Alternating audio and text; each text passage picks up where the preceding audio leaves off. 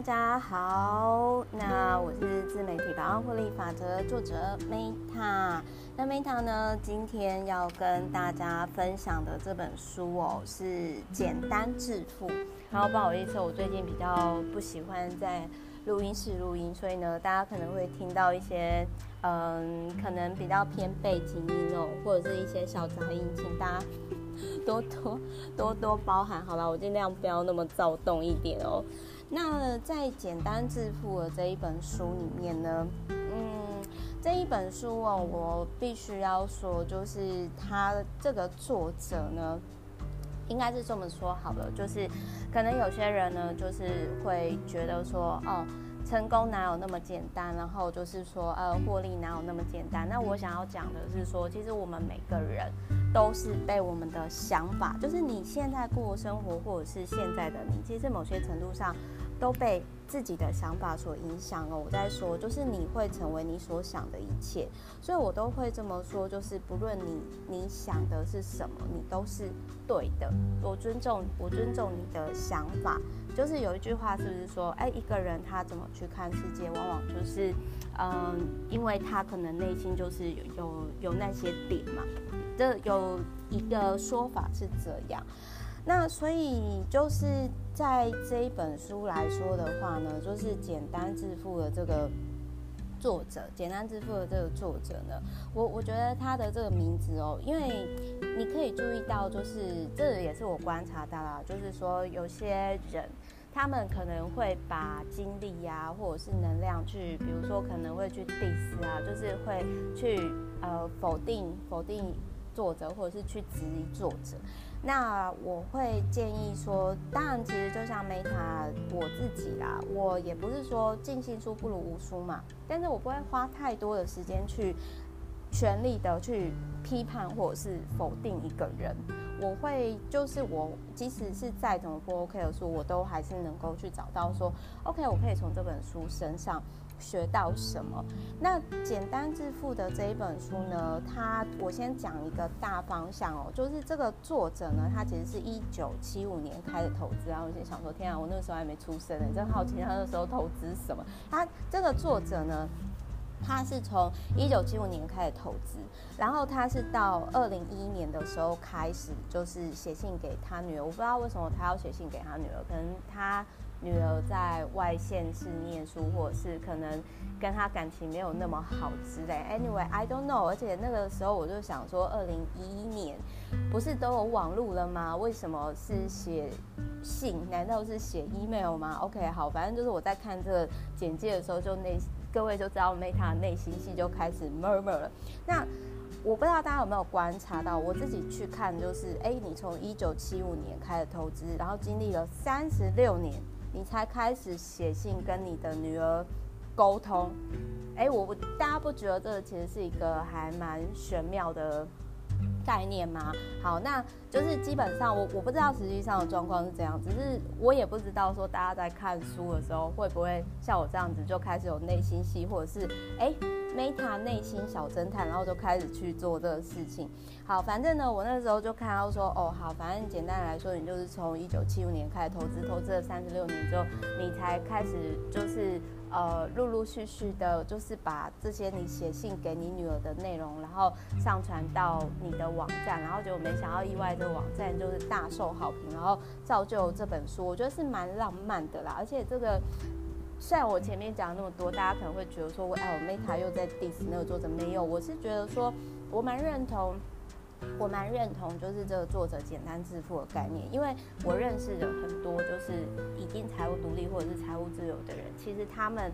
的这一条路上真的没有那么的不容易，反而就是说不容易的，就是难，人生难得，其实有些是钱无法解决的问题哦，有经历过的人或者是。大家跟我有类似，比如说不快乐童年啊，就是这种，大家都知道我讲的意思哦。真的有时候钱可以解决的还是小事哦。所以，当你今天你相信什么，往往你的世界真的就变成怎样。所以就是说，我在这这个书的书名我其实蛮喜欢的。然后呢，这个作者呢，就是我我在看的时候，我就是会觉得说，哎，我不知道为什么他隔了三十几年才开始写信给他女儿，而且那个时候我不知道他是不是比较晚才生小孩，然后就是，而且如果他是隔了三十几年才开始写信的话，那他女儿搞不好也都四十几岁了吧？我不知道，这是我自己猜的，因为我没有在讲这。那个时候我在猜的时候，其实我还没有很认真去做研究。那这本书的架构呢，简单的来说就是，呃，如果你今天它是适合什么样的人看？如果你今天你是在大公司，比如说你可能是在台积电啊，然后什么就是台达，然后什么联。就是发哥啊，然后或者是说，哎，你就是在百大公司工作的人，那你本身就是你比较保守，然后你有在投资基金的，你非常非常适合看这本书。但是因为就是 Meta 本身是持有房地产投资，我我当然我也有投台股美股，可是我本身是基金跟保险的比率是非常非常低的，所以其实我的价值观就跟这本书会比较不太一样。那但是问题是呢，就是说，这并不影响说，我觉得这本书它，我我并不觉得说我的价值观它不同，但是我并不会觉得它不好，相反的我还是会有收获。那不过我，我这本书我还是要吐槽一件事情，说我刚刚。讲的就是说，哎，你一九七五年开始投资，你为什么隔三十几年才开始写信给你女儿？而且为什么你不用手机呢？然后，而且写信现在都是 email 啊、FB 啊，哎，你跟你女儿是不是感情不好？就是有点坏，对不对？然后另外还有一件事情，就是他网站上呢放的那个网站啊连不上去。然后我对于这种就是连不上去的网站，我就会觉得说，嗯，你这样我会对你的可信度大打折扣，这样的我会对你大打折扣。好，然后，然后呢，就是，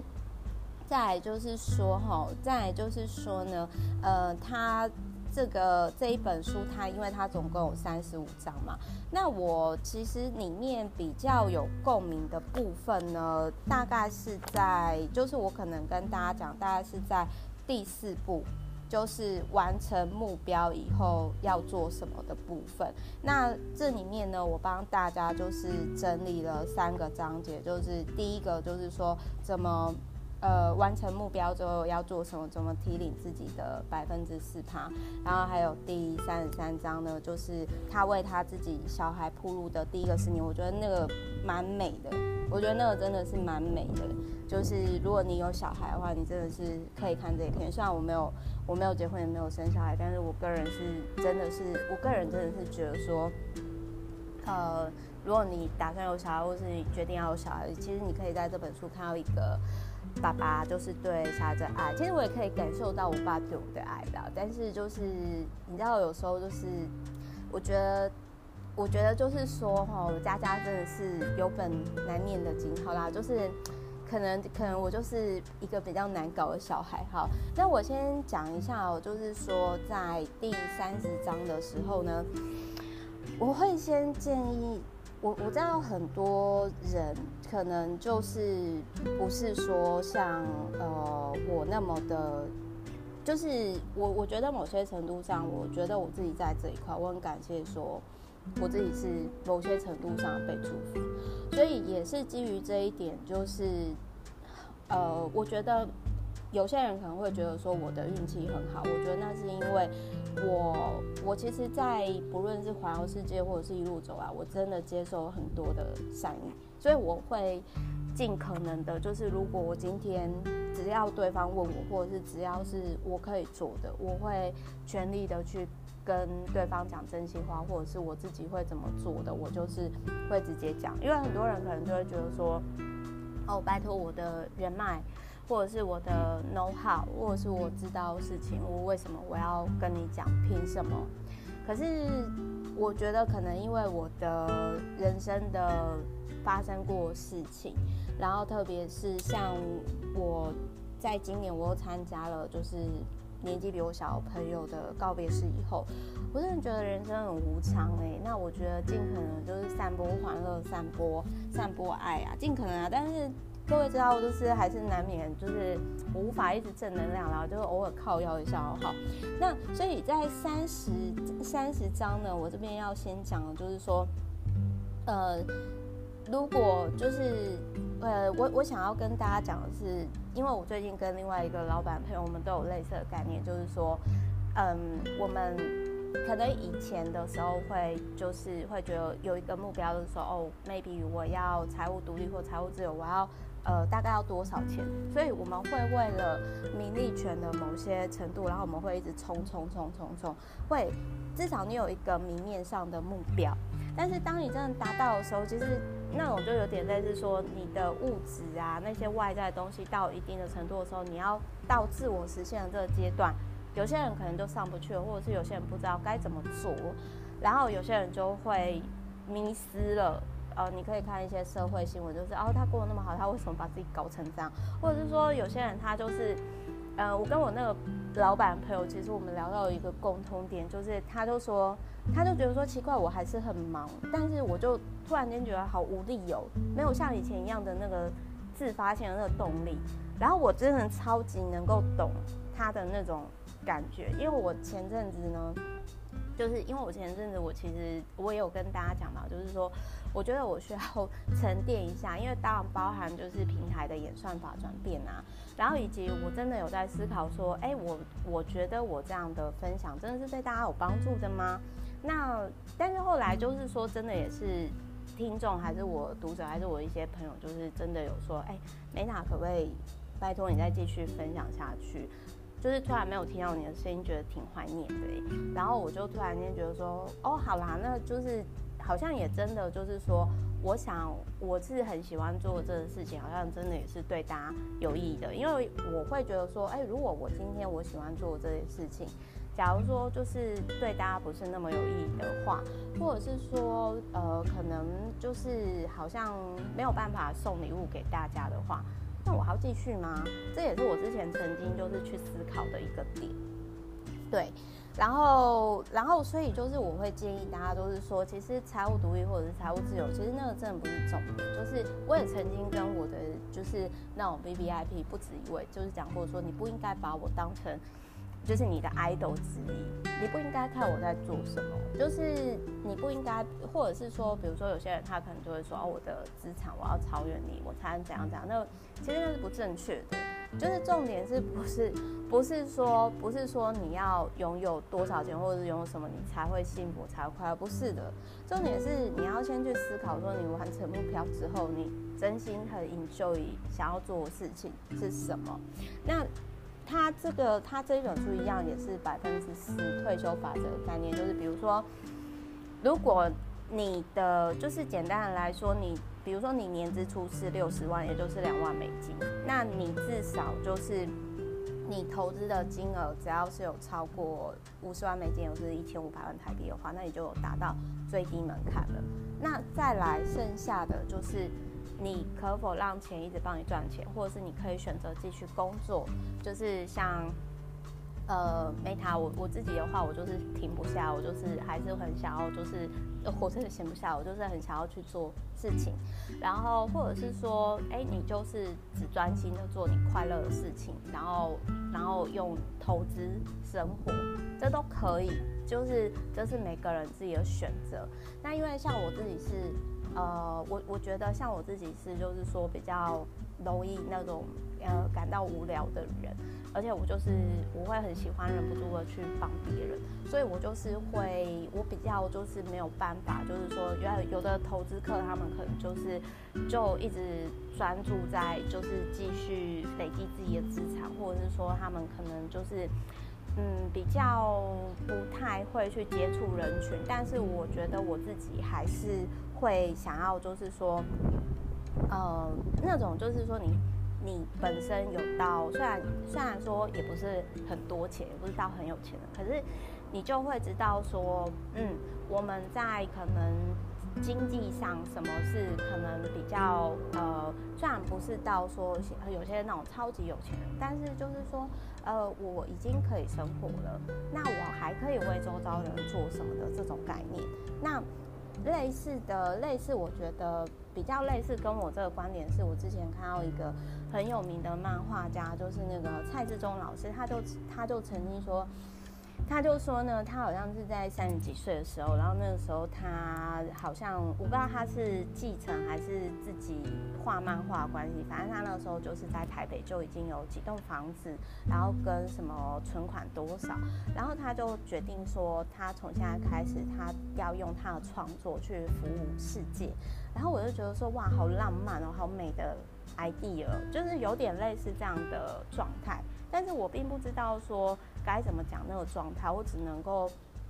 我只能够说，我也我我也不知道说是不是因为，呃，像王妈她是否是住持，然后我就会觉得说，如果我们活着的一天可以，有时候有时候别人可能会因为你送的一朵花，或者是一句好话，或者是你帮他做什么而感到心情好一整天，那么 why not？就是大家还记不记得我以前曾经讲过说，天哪！我在看到那个杀人魔童年，就是那个杀人魔要被执行死刑的时候，他曾经感叹说一句说，如果他的人际关系有像典狱长，就是那种可以给他几毛钱去买烟的话，他可能就不会杀人了。然后那时候我就觉得好心疼，因为我就觉得说，天哪！原来做好人的成本。那么低，而且又可能降低周遭出现一位杀人犯，那 why not 呢？可是为什么就是他的同文层没有遇到这样的人呢？不过话又说回来啦，我觉得。你要成为一个善良的好人，你也要聪明有智慧，可以保护好自己的资产嘛。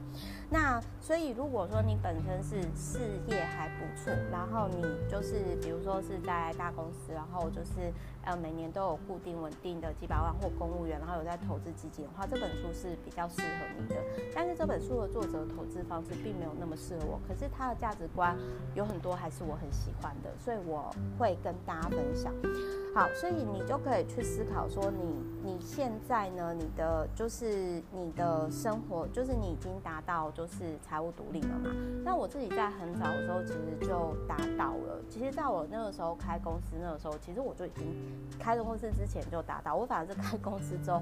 比较烧钱，因为你要就是养员工嘛，你要就是做一些有的没有尝试嘛。那但是我会那么快财务独立、财务自由原因，除了就是说我自己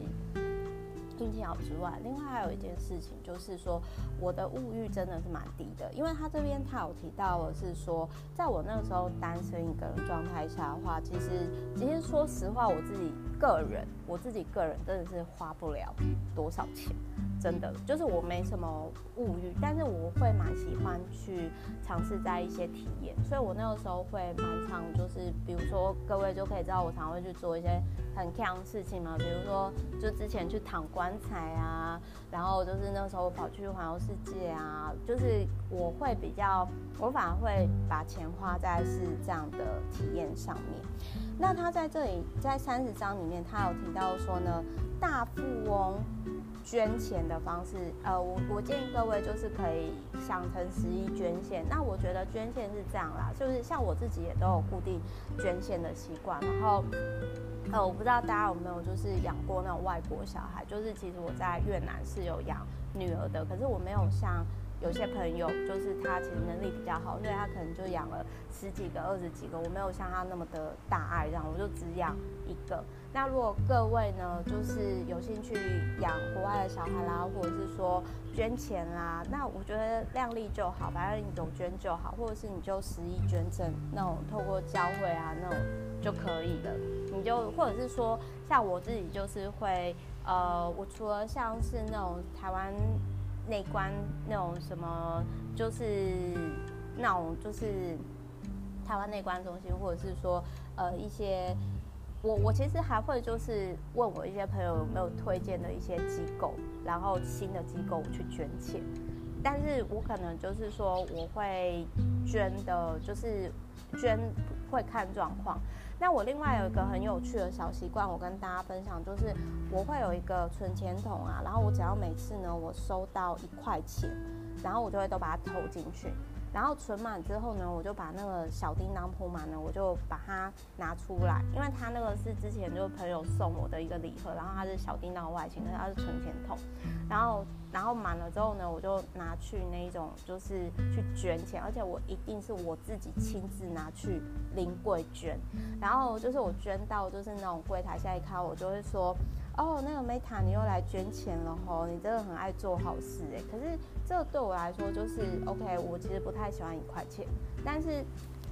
但是它就是积少成多嘛。然后然后我又一年下来大概常会存个一到两次这样，就是跟大家分享，就是书里面没有讲到我自己的一个小习惯。好，那再来呢？第三十三章哦，就是如果你有小孩的话呢，就是像有的爸妈会在小朋友一一出生下来就帮他们买保险嘛，类似的状态。我跟大家分享一下，就是他有提到，就是说他是他是帮他女儿，就是从大学毕业达到十年计划，就是他就是有讲到说，第一个要避免那种。跟自身财务不负责任的人，绝对不能够跟这样的人结婚。那我觉得这蛮有道理的啦，因为就是你看有多少女生就是因为婚姻，然后呃被比累了吼，对，然后再来呢，其实这也是因为我看了很多之后，我真的是觉得婚姻制度不太吸引我。然后再来呢，就是他有提到说在。三十几岁之前，就是大学毕业之后，三十几岁之前哦，maybe 你比较晚毕业，二十五到三十五哦，拼命工作，建立自己的职涯跟专业名声，然后再来呢，就是不要打肿脸充胖子。然后他这个比较，我觉得比较难的是，就是他是说储蓄跟储蓄加投资的钱必须要超过一半以上，我觉得这很狂。然后他还有提到说呢，就是这里就有提到说，就是啊，你要学会投资。然后他就有提到说，如果你的方向是正确的时候，其实你大概到三十到三十五岁，或者是你执行的十年左右，你就会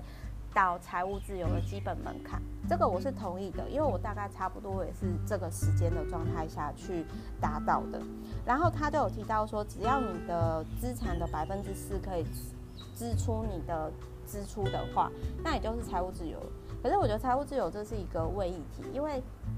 比如说我现在当然是财务自由，可是我自己也知道，如果我要准备结婚生小孩，那个钱绝对就不够，我就没有财务自由了。那因为我不想要放弃我目前的生活品质，所以我还是就觉得说，好吧，我再继续继续一段时间下去好了。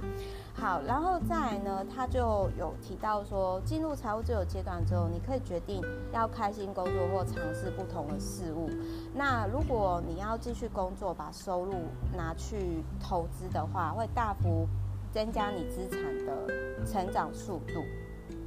那当你不再工作的时候呢，你就可以把资产分配到债券，然后但是成长率呢也会变低。然后他在这里，他就有提到说，当你三十几岁的时候，如果你是按照这样做，你年轻、聪明、健康又坚强，那你的就是你的整个是如此的，就是耀眼。但是我必须要讲一下，就是说这个作者他虽然鼓励大家不要买房，对不对？因为他觉得房子不是投资标的。可是我要建议各位哦，就是要仔细看书哦。有时候你在看书的时候，你要去思考。这个人他的 background 跟你不一样，那你可不可以做类似跟他抉择？虽然这个作者说呢，呃，房地产不是那么重要，可是问题是他本身也是有房子的，而且不止一栋，所以他可能也是有其他的房子在，呃，就是收租，所以。大家就是可能不是说只能看台面上的意思，你也要去思考说，诶，这个作者他这样建议，可是我能不能做得到？所以这是我会建议说，大家在看书的时候自己要去思考点。那在第三十四章呢，他就有提到说南太平洋小岛一个故事，就是简单来说，就是两个美国商人呢，然后其实一开始只是想要去南太平洋，就是种凤梨。然后，可是他们完全都没有经验，但是因为他们是美国人嘛，就是无敌的身份嘛。然后，反正就是后来呢，就是就越来越，就是他们完全没有在饭店生活，也完全没有盖房子的经验。然后，但是反正他就是到大溪地之后呢，就是开启了自己的人生，然后已经八十岁了，然后有非常多的呃年轻的。女朋友，然后过得很自由。那这个他这个在那个南太平洋大溪地的故事，就让我想到一个有钱人跟一个渔夫的故事嘛，就是我不知道大家还记不记得，就是那个有钱人就说你应该要去看书啊，你应该要做什么啊，你才能怎样怎样，然后渔夫就一直问他说，然后呢，然后呢，然后讲到最后，有钱人就讲不下去，就说那那如果你继续跟我拼搏下去的话，你就可以跟我一样现在在这边度假。结果那个渔夫就跟他讲说，可是我天天就是在过这样爽的生活啊。但是差别是在选择的问题啦，就是当你今天你可能筹码到一定的程度，有钱到一定的程度的时候，其实你就可以选择不是只有在这边，就很像那个在第三十四章南太平洋的那个老爹，对，他可以在大溪地，可是如果大溪地淹水的时候，他是不是可以回美国？而且他是有资产，可以好好生活，对不对？好。那这本书呢，就是除了刚刚，就是我我觉得让我很喜欢，就是他为他女儿铺路的十年啊。我其实看到这一段的时候，我觉得是充满爱的，而且我也感受到，就是说所有爸爸对女儿的那种用心良苦。然后，然后这本书我讲三个让我可能就是有另外一种观点的，比如说他有提到说呢，股市啊。永远是上涨的。其实我之前在呃，算是就是大方向，他是说大趋势。当然，如果你真的没有做功课买到水饺股，那你真的你自己也要去思考，说你功课可能要做足。就是如果大方向而言，股股市永远是上涨的。那这个我真的在不止一位股市获利的朋友身上看到这一点，他们也都有跟我交流这一块。那再来第二点就是说，我很喜欢这个作者，就是嗯，他跟我一样是很喜欢分享的人，就很像说我在写第一本书的时候，我觉得很有纪念意义，我就跟我周遭的人说，我很谢谢，因为有你们，所以我就把他们。的名字都放在书上面，只是这个作者我觉得更好，他放他他们的连接上去，网站上去。那我觉得那种概念就是，呃，如果你觉得我很好的话，我想让你看看我周遭的朋友他们都很好，我们一起共好，这是我自己的想法啦。那我不知道这个作者是不是这样，可是我看到的时候我会觉得，嗯。这个做法，这个作者的做法跟我有点类似，然后我觉得蛮温暖的。然后再来呢，就是他有提到说，就是他他这里就是他有提到说呢，那个负债哦，就是负债这个部分，他是觉得说是绝对不 OK 的。不过我想要讲一下，就是有时候借钱是好的。特别是像有的，虽然他这边不鼓励房地产，对不对？可是我要说的是，不同台湾跟美国不一样。那像我之前我有曾经说过，说我有一个读者，然后他的他比较辛苦一点，因为他是单亲家庭，然后学历也比较普通。然后有一次我们其实是在餐厅的时候，他认出我，然后他跟我打招呼，然后他就很快，我觉得他是一个很聪明、很快会抓住机会的女孩，他就问我说。呃，梅塔姐，你觉得我要买房子吗？然后我就说，你你如果可以确定你就是从现在十几岁开始，然后你到三十几岁，你都可以一直有工作，你都一直付得起房贷，然后这个房贷的钱可能不要太多，因为那时候拜托他餐饮业可以多少钱？我说你最多最多，我就帮他抓，我就说三三十。三成就很高了，那如果你要抓到你现在的一半的话，就是一万多哎，那你要自己考虑清楚。那最好是你可以先预存了一整年的房贷的钱的以后，然后再开始就是去做这个决断。那因为他那个时候还年轻嘛，你看哦，如果说 OK，我每个月的房贷呢是一万五好了，那假设我们就是抓就是是一年好了啦，那一年的话这样子也才多少，就是大概就是嗯。二十二十，你大概准备个二十几，那就是大概可以撑一整年的房贷。然后我就有跟他讲大方向，然后他听完之后，我没想到他真的就去做。反正后来我们其实在网络上陆陆续续都还有联系。后来他就有跟我说，他真的很谢谢我那个时候在。呃，跟家人吃烧肉的时候，巧遇的时候给他的那个建议，因为他现在就是跟他妈妈就是已经是有房子住，而且他又在贷款买下下一间了，然后他事业也都越来越好发展，我就非常非常的替他开心，而且喜悦，而且就会觉得说。呃，我觉得，我觉得让我觉得我的人生有活着或者是有价值感的时候，我觉得是在我很真心诚意的给某些人建议的时候，而他真的做，而他的人生也真的朝向了一个就是更好的方向前进的时候，那这是我觉得我非常感动的地方。所以就是提供给各位参考，就是这个作者他可能并没有那么想要，就是并不那么推崇买房子，但是我觉得还是要考虑华人跟美国不同啊，因为而且就是美国就是全世界，他们一直印钞票啊，跟台湾状况不一样。然后再来就是不动产之所以是不动产，就是因为在通膨状况下的话，房价只会越高，绝对不会跌的啊，所以就是。就是没有，就是反正这个是，这个应该是我讲的是比较大方向啦，因为我也不知道说。这只是我自己的经验，但是不代表说它绝对正确。那只是我一些个人经验跟发生的事情。但是无论如何呢，就是这一本书呢，我会觉得说，作为他的女儿是蛮幸福的。就是说，虽然我我不知道为什么他隔了三十六年才开始给写信给他女儿。好啦，那反正就是大概是这样。那最后呢，就是如果你今天你有一些想法啊，有一些秘密呀、想要跟 Meta 说的话，你可以写信给我。S K M E T T A L I F E，或者是 F B 私讯给我，那或者是说可以订阅我的 YouTube 的频道，好，好，那就是总言之呢，就这样喽，就是希望大家祝福大家这本书呢，祝福大家就是简单致富。那人生真正重要的事情呢，除了钱之外，还有非常非常多了，就祝福大家呢都可以获得自己需要的哦，想要的，然后适合的。好，祝福大家简单致富，爱你们，拜拜。